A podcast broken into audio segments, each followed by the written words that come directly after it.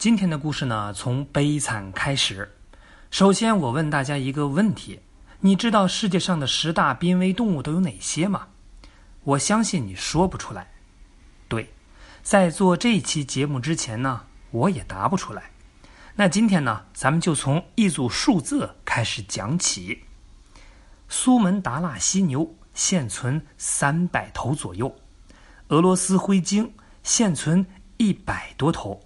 美国红狼现存二百五十头左右，西伯利亚虎现存三百五十头左右，菲律宾鳄现存一百头左右，等等。当然，这个排名不分先后，因为数据也不一定就准确。这里呢，只是作为一个提醒，相比较几十亿的人类，这些动物确实到了必须保护的时刻了。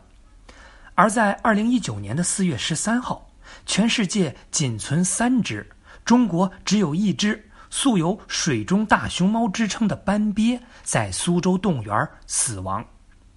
虽然早在一八七三年就已经命名，但长期以来，斑鳖一直被误认为是鸢或者中华鳖，直到二零零二年才被确认为有效品种。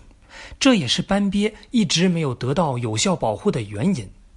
要知道，苏州动物园的前身是一所古老的殡社，俗称昌善局，专供有钱的大户寄存尸体棺木。而原来的昌善局里有园林、旱船、假山、亭榭以及池塘等等。而苏南地区的居民素来就有购买鱼鳖等到寺庙水池里放生的传统习俗。刚刚死亡的这只斑鳖，就是在解放前被放生的。听到这个消息，我相信你和我的心情是一样的。首先，竟然不知道还有这么濒危的一个物种；那再一个，一个只有三只存世的物种，究竟是怎样的存在呢？好吧，今天呢，你以为我要讲斑鳖吗？错，我要讲讲世界末日般的物种大灭绝。要知道，灭霸的响指也最多只能消除一半的生物，所以呢，这个和灭霸无关。首先是五次大冲击。话说很久很久之前，地球上很寂寞，连个生命都没有。某一天，一道惊雷从天而降，劈入了海里。那这一劈可不得了，要中哇哇，就听咔嚓一个炸雷，范乡长。那这一下呢，海洋里的各种分子受到了这种刺激，噼里啪啦一通的组合，形成了第一个生命体——细菌。随着基因突变、环境变化，细菌开始不断的进化，于是地球上有了各种各样的物种。当然，物种也有强弱，有些物种就消失了，比如说三叶虫。当然，也有新的物种诞生，比如哥斯拉。那地球呢？就在这种新陈代谢里平稳地过着安生的日子。不过到这儿，眼瞅着地球上的生物们都拖家带口秀恩爱，上帝呢有点不爽了。朋友，搞搞情商，找你们出来是虐狗的吗？于是，地球间歇性的躁动不安开始了。比方说，全球变冷；再比方说，火山爆发，还有时不长的陨石撞击。你想想。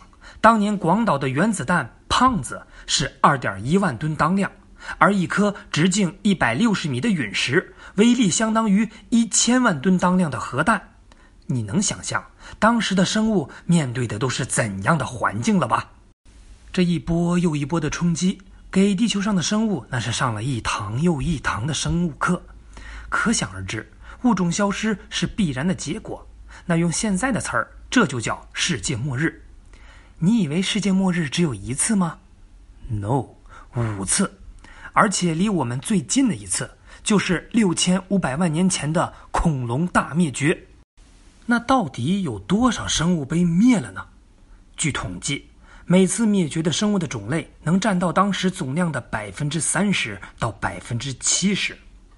我想这个时候，上帝对灭霸会说一句话：“小老弟儿，你格局太小了。”那第五次冲击以后，地球一直在恢复元气。又过了几千万年，上帝的手呢又痒痒了。可这次没召唤出什么天灾，而是召唤出了一种新的物种——智人，也就是我们人类。话说，智人最早诞生在非洲，早起呢，也就是食物链里打酱油的角色。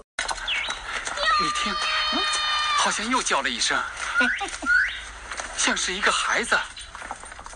不过，别看细胳膊细腿，智人有个技能比其他物种都好使，脑袋开过光，因为脑容量贼大，智商在线，学会了很多的技能，比如说玩火，比如如何使用工具等等。这可不得了了，一秒钟成了人民币的玩家，瞬间有了对抗大型生物的底气。你想，人一旦厉害了，能闲着吗？家门口已经容不下他们了。紧接着。他们的征途就是星辰大海，从非洲一路解锁新地图，来到了欧亚大陆。在这段时间里，智人和其他物种相爱相杀，人类的装备在升级，而动物们的警觉性也提高了，彼此之间好像形成了一种微妙的平衡。等他起来，咱们也不正送去吗？老虎，老虎，你要是不咬我的话，我保证，我保证也不咬你。这实话。随着工具的解锁，发明的东西是越来越多。终于有一天，他们有了一个新道具——船。于是呢，胆儿肥的呀，跨过了海洋，来到了一块新的大陆，也就是澳洲大陆。一到澳洲大陆，大伙儿发现，哟，这里也生活着好多大型动物啊。不过和之前打交道的不一样，总觉得哪里不对劲儿啊。怎么这么可爱呀？你看，还个大长腿，跑的是真快呀！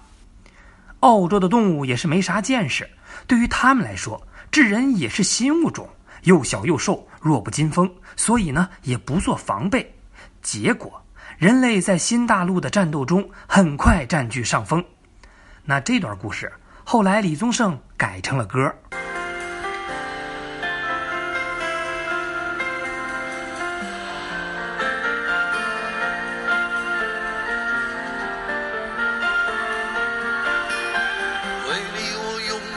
半年的积蓄，漂洋过海的来看你。为了这次相聚，我连见面时的呼吸都曾反复再后来，智人又闲不住，到了美洲大陆。结局呢？别的不知道，反正火鸡肉很好吃。据说智人的到来给这两片大陆的生物带来了毁灭性的打击，导致现在大型生物在美洲和澳洲种类都很稀少。不过这一时期，地球的气候也是经历了巨变。准确地说，自然因素和人为因素共同导致了大型动物的灭绝。随着智人基本解锁了全部地图，绝大多数地区的人停止了远行的脚步，他们开始猥琐发育了。哦，也就是定居，部落、村庄、城市、国家，步子是越扯越大，地盘呢也是越扩越大，造工具的本领自然也是越来越高。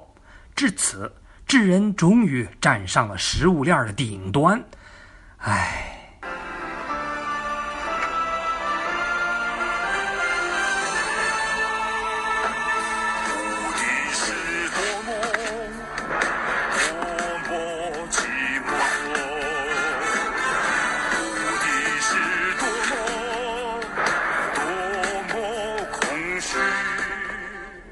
在人类的眼里，动物们呢就好比是一个个的烟头，抽的时候用用，抽完了灭掉。那除了日常的吃喝拉撒，人类又产生了其他很多的需求，比如说，吃呢吃点野的，穿呢得穿点皮的，就连治病救人也得来点原生态。那有需求，自然就有买卖，有买卖肯定就有杀害呀。动物们的末日开始了。我举几个例子。话说，十七世纪的欧洲有个很牛逼的国家，号称“海上老司机”——荷兰。荷兰人呢很文青，一言不合就要去看看世界。有一次就溜达到了一个小岛上，叫毛里求斯。在这座岛上，他们发现了一个从未见过的传新物种。虽然是个鸟，但性格呢很呆萌，而且不会飞。这就是传说中的渡渡鸟。虽然渡渡鸟味道一般，但人类同时带来的外来物种还是对它们造成了暴击。比如猴子就特别爱吃渡渡鸟的鸟蛋和幼鸟，于是从发现后的仅仅一百多年，这个物种就彻底消失了。而这个呢，也是第一个有记载的因为人为因素彻底灭绝的生物。再举个例子，几百年前的美国。鸟比人多，其中最著名的就是旅鸽，因为肉质鲜美，瞬间就加入了豪华的午餐。很简单，因为火烧翅膀我喜欢吃。但是你老娘说你快升天，越快升天就越应该要拼命吃。如果现在不。为了捕捉它们，人类想了很多的损招。比方说，把一只铝鸽的眼皮缝起来，再拴在一根棍子上，猛地甩向地面。那其他的铝鸽看到以后都会模仿，于是猎人很轻松的就抓住了它们。就因为好吃，铝鸽从原来的几十亿只，生生被吃没了。话说回来。你以为不保护动物，动物有可能灭绝？那保护动物就一定没问题吗？拿破仑说过一句话：“不能姑息愚蠢且勤奋的人。愚蠢呢，会让他走错方向；那勤奋会让他在错误的路上越跑越远。而错误的动物保护也会让动物灭绝。比如，号称北极企鹅的大海雀，由于人类各种的捕杀，已经到了灭绝的边缘。于是呢。好心人站了出来，当然不是海底小纵队，而是一家博物馆。为了唤起大家的意识，悬重赏，希望大伙儿可以提供海雀的标本。你没听错，就是为了保护大海雀，需要人们提供海雀的标本。你想，这还有个好吗？大海雀的灭顶之灾终于来了。在捕杀一对海雀夫妇的过程里，猎人们踩碎了一颗海雀蛋。这对海雀最终被制成了标本，送进了博物馆。等大伙儿回头，才发现这是最后一对海雀夫妇，也是最后一枚海雀蛋。大海雀就是以这样一种讽刺的方式灭绝了。从此，北极再无企鹅。那再比如，现在流行的动物观光旅行，非要抱着人家一起拍照。俗话说：“强扭的瓜。”不甜呐，你考虑过动物们的感受吗？所以呢，提醒各位，对待这些动物，我们远处看看就行了，别去打扰它们。不过话说回来，有人说现在物种的灭绝速度和之前几次没法相提并论，但是世界末日可能离咱们很远，但是离他们很近呢。